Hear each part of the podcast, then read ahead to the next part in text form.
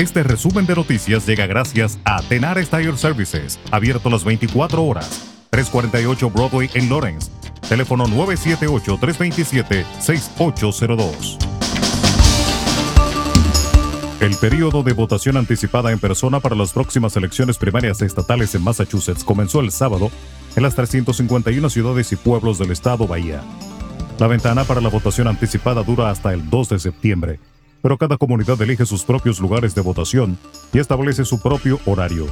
Cada comunidad de Massachusetts debe ofrecer la votación anticipada por un número mínimo de horas que se basa en el número de votantes en esa ciudad o pueblo.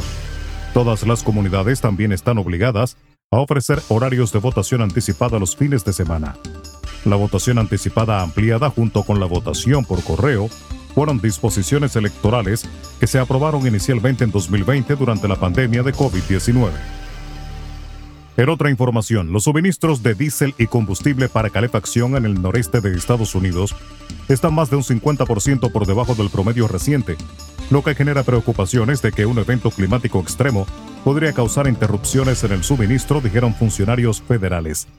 Los suministros de combustible son los más bajos de lo normal en todo el país por una variedad de razones, incluida la guerra en Ucrania, pero es peor en el noreste.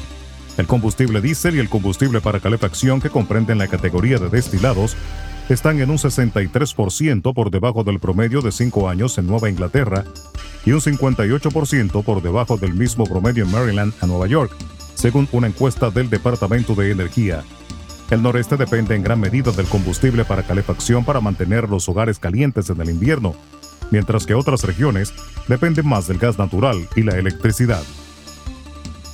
Estados Unidos reprochó este domingo a Rusia lo que llamó su obstruccionismo en la conferencia de revisión del Tratado de No Proliferación Nuclear, conocido como TNP, que se cerró el viernes sin un acuerdo después de que Moscú rechazara las críticas a su toma de la central atómica ucraniana de Zaporilla.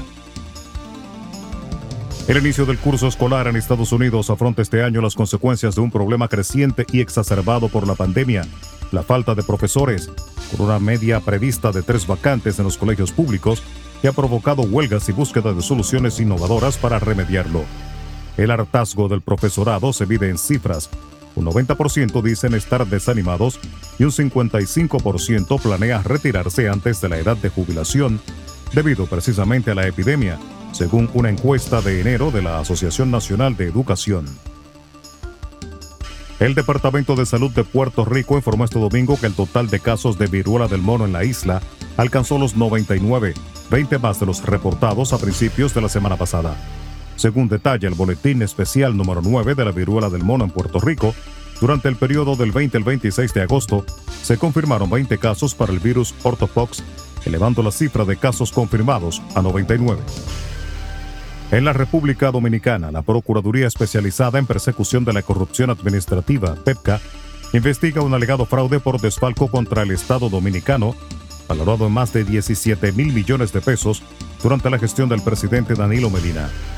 La información consta en el acta de autorización de información financiera para la investigación emitida por la jueza coordinadora de los juzgados de la instrucción del Distrito Nacional Kenya Romero Severino, que ordena a la Superintendencia de Bancos y Valores a la Dirección General de Impuestos Internos y al Instituto de Desarrollo y Crédito Cooperativo proveer una serie de informaciones requeridas por la PEPCA para la investigación de un total de 209 personas físicas y jurídicas. El principal imputado en el caso es el exministro de Hacienda Donald Guerrero Ortiz y también incluye otros altos exfuncionarios del Partido de la Liberación Dominicana. Y la Confederación Dominicana de la Micro, Pequeña y Mediana Empresa, Codo Pyme, aseguró este domingo que un porcentaje importante de las micro y pequeñas empresas no están en capacidad para un aumento salarial voluntario como lo ha planteado el Consejo Nacional de la Empresa Privada CONED. Consideró que esto podría repercutir en un alza de los precios en productos al cliente directo, pérdida de empleo e incremento de la informalidad en todos los sectores productivos nacionales. Luis Miura, presidente de Codopime, indicó que un ajuste salarial, lejos de aliviar el incremento de los costos de la canasta familiar, podría ser traspasado al bien o servicio que se brinda a los clientes porque los salarios son parte del costo a considerar al momento de fijar un precio. Resumen de noticias. La verdad en acción. Jorge Auden. Conduzca seguro confiando el cuidado de sus ruedas a Tenares Tire Services, abierto las 24 horas los 7 días de la semana. 348 Broadway en Lawrence. Al comprar gomas nuevas, recibe reparación de por vida, además de otros servicios también de por vida. Tenares Tire Services también ofrece alineación y balanceo y autodetailing.